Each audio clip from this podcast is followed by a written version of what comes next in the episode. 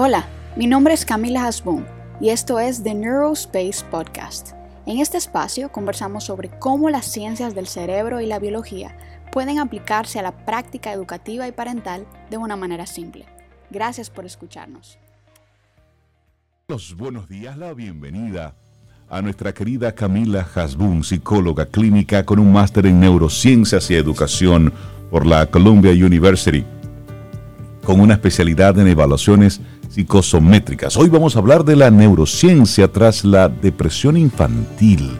Interesante. Hola, buenos días. Este tema. Buenos días. ¿Cómo estás, Camila?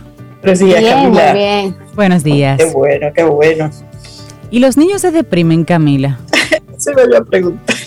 Y tienen Uy, qué bueno, qué bueno que ustedes empiezan esa, esta, esta pequeña conversación con esa pregunta, porque uno de los grandes mitos que existen es el hecho de que los niños no se deprimen o que eh, la, la, tristeza que se parece un poquito a la depresión o los síntomas que se parecen un poquito a la depresión no ocurren en niños. Eso es algo que ellos son muy maduros para sentirlo o que realmente es un tema que se debe de normalizar en la niñez. Esos son los grandes mitos que hemos eh, escuchado año tras año hasta pensar en el hecho de que ciertos rasgos emocionales cuando tú los sumas, dan definitivamente depresión clínica, necesita ser tratada oh, en la niñez. Así que vamos a empezar desmontando ese mito tan, tan importante. Muchísimas gracias por esa pregunta. y por ejemplo, ¿qué puede dar lugar, Camila, a una depresión infantil? ¿Son temas eh, físicos, hormonales o temas sociales? Eh, situaciones que pasan y que de verdad el niño las filtra como un adulto tanto como para que lleve a la depresión. Ambas, yo diría que ambas, y las investigaciones apuntan que ambas. ¿Por qué? Porque hay niños que de por sí tienen rasgos en su personalidad, eh, eh, de la forma que han sido criados, que tienen como características que los hacen más vulnerables, y genes incluso que los hacen más vulnerables al desarrollo de problemas negativos eh, y, de, y, de, y de depresión, por ejemplo o de, o de situaciones emocionales que tengan relevancia clínica y que un evento significativo negativo entonces viene y los detona. Mientras unos niños eh, explotan en rebeldía, otros entonces entran esa gran cantidad de tristeza o de confusión emocional hacia adentro. De hecho, uno de los grandes temas ha sido el COVID-19. Ah, ¿Y cuáles son esas señales que como padres hay que estar atentos para ver si el niño está tal vez entrando a un estado de depresión, Camila? Sí, sumamente importante. Y aquí vengo a traerles varias claves para ustedes comenzar a identificar problemas emocionales en los niños. La verdad que el tema del COVID, por ejemplo, ha sido un tema que ha cambiado la generación en el aspecto emocional. Todos los psicólogos con quien ustedes vayan a hablar eh, le van a dialogar probablemente lo mismo. El tema de que las secuelas emocionales de la pandemia son reales. Los adultos tienen una gran responsabilidad de ser observadores y tener conocimiento de qué es lo que dice, ok, aquí puede haber un tipo de problema emocional que normalmente pasa desapercibido, dice, bueno, esas son cosas normales, pero una depresión clínica que pasa inadvertida en la niñez va a dejar consecuencias muy negativas a largo plazo, impedimento social, impedimento educativo y problemas de salud física y mental mucho más adelante en la vida. Entonces, muy importante, cinco cosas que padres, maestros, eh, todo tipo de personas que esté eh, codeándose de alguna forma con niños debe de tener en cuenta. Primero, vamos a ver cambios en sus conductas normales. Si son extrovertidos, de repente se vuelven más callados. O si son callados, de repente se pueden volver más extrovertidos. Una de las cosas que confunde en la depresión en la niñez es el hecho de que no, se, no es igual a la depresión en la adultez. Un adulto no experimenta la depresión como lo experimenta un niño, porque un adulto es maduro en cierto aspecto emocional para distinguir qué siente, cómo lo siente, y cuáles son esas experiencias emocionales. El niño no todavía no tiene ese cerebro racional totalmente desarrollado. Entonces se va a ver, en vez de en palabras, se va a ver en cambios drásticos en la conducta. Si solían ser serenos, se comienzan a comportar de forma más agresiva. Si eran personas, niños normales, de repente todas las cosas le molestan. Todo lo que no sea común en un niño, usted padre que conoce a su hijo, representa un cambio e indica problemas. Eso es algo que tenemos que tenerlo presente, sobre todo ahora en pandemia. Un niño que se retrajo, que era sociable y de repente se retrajo por completo, puede ser un rasgo indicativo. Camila, sería el número uno, cambios en su conducta. Camila, tú me, tú, me, permites una broma. ¿Tú me permites leerte un meme? Bueno. ¿Me lo permites? Te estoy pidiendo permiso. Cariño, el niño dice que sufre desasosiego cósmico por este vacío existencial que todo lo asfixia. Que venga conmigo a cavar zanjas, que dice que solo ha sido un mareo, que ya está mejor. De una vez se le arregla. De una vez se le arregla. Muy bueno. un poco en broma, un poco en serio, pero realmente eh, estamos viviendo unos tiempos donde, donde los niños están eh, enfrentados a otro tipo de estímulos que antes nosotros pues no tuvimos. Porque antes había era hacer tarea o hacer oficio o salir a jugar a la calle, punto. Y tenías horas programadas para sentarte a ver televisión. Estamos ahora en otro tiempo. Había más estructura y mucha más conexión familiar. Entonces, hace 20 años. Puede ser que lo que está ocurriendo ahora, el estilo de vida, el que el niño esté más tiempo solo, más eh, disponiendo de un dispositivo electrónico, más con esa ausencia de los padres porque están los dos trabajando, ¿puede ser eso un elemento detonante con, con, lo que está pasando ahora con los niños y la parte emocional? Claro que sí, claro, lo hacen más vulnerables. Es un tema de jugar como que le pone una piedrita más en la balanza para ese desarrollo.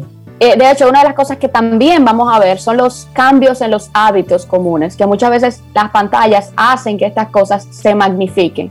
Por ejemplo, dificultad para dormir o dormir más, niños que no habían tenido problema con el sueño, vamos a ver cambios ahí, comer más o comer menos. Muchos padres, muchas quejas de que los niños han aumentado de peso mucho en cuarentena o han disminuido su peso todo lo que represente cambios en hábitos que, que vaya a los extremos también representa un problema. Nada en aislamiento indica depresión clínica. Lo importante es ver todo esto en conjunto y qué tantas cosas se repiten para ver realmente si tiene relevancia clínica. Porque que un niño empiece a comer más por sí solo no significa nada ni que el niño está depresivo, sino el conjunto de las cosas. Primero cambian sus conductas, segundo cambian sus hábitos comunes Tercero, mayor irritabilidad e intolerancia a la frustración. Eh, uno de, de, los síntomas más palpables en los niños es que eh, los padres dicen que están más rebeldes, que están más argumentativos, más agresivos. Más contestatarios. eso, es un, eso es un signo depresivo, muchas veces. No en aislamiento, vuelvo y digo, la rebeldía no es algo que vamos a reforzar, no, a reforzar, no en aislamiento, sino en conjunto con otras cosas. Responde más, son más reactivos, impacientes, se molestan más rápido, reaccionan de forma desmedida y respetan con mayor facilidad. Muchas veces cuando lo vemos, lo hemos aislado y, castigamos y hacemos todo lo que corresponde hacer, pero estamos también poniendo a un lado el hecho de que el niño está diferente en sus conductas, el niño está durmiendo más de la cuenta o menos de la cuenta. Entonces esto viene a ser como otro rasgo importante a observar. También el tema del deterioro académico. Muchos niños en procesos depresivos vamos a ver una peor desmotivación, peor calificación, o sea, más desmotivación, peores calificaciones, problemas para concentrarse. Se le van a acumular tareas, no van a entregar, nada les va a importar y se van a quejar sobre todo de la falta de la atención. Eso, eso ha sido uno de los síntomas que yo más he atendido en consulta a evaluaciones, el tema de la falta de atención. Cuando exploramos a profundidad, nos damos cuenta que más de un tema neurológico pareciera ser un tema emocional y de desmotivación. Acuérdense que un niño nunca va a decir me siento depresivo sin saber lo que dice, pero se va a ver a través de estos tipos de conducta, deterioro más académico, más irritabilidad, cambios en sus hábitos comunes, cambios en sus conductas normales y también mayor aislamiento social. Suelen estar más solos, suelen luchar más emocionalmente y esto la cuarentena lo potenció de una forma increíble. Se van a resistir un poquito más a las salidas, a conocer personas nuevas eh, y esto también es un síntoma. esto también es un síntoma. En conjunto debemos verlo. Si estamos viendo los cinco puntos, es hora de mandar, enviar la evaluación y buscar ayuda. Si estamos viendo por lo menos tres de ellos, también es importante. Nunca de forma aislada, sino el conjunto de ellos nos va a indicar problemas que debemos de atender para impedir temas futuros que sean desarrollados. Y es, bueno que haces la aclaración de que son, son cinco elementos que hay que ver en su conjunto y que deben ser luego evaluados profesionalmente. Porque a lo mejor el niño lo que está es aburrido, a lo mejor lo que está es cansado, a lo mejor lo que está es triste, por las razones que sea. Tal vez lo que necesita es salir a un parque, a jugar, a una playa, a saltar, a juntarse con otros amiguitos y ya. De repente eso es lo que necesita y nosotros los padres que por el trabajo apenas lo estamos viendo dos o tres momentitos al día, pues solamente lo vemos tumbado con, ah, pero ella dijo que está comiendo mucho, ah, pero dijo que está durmiendo mucho.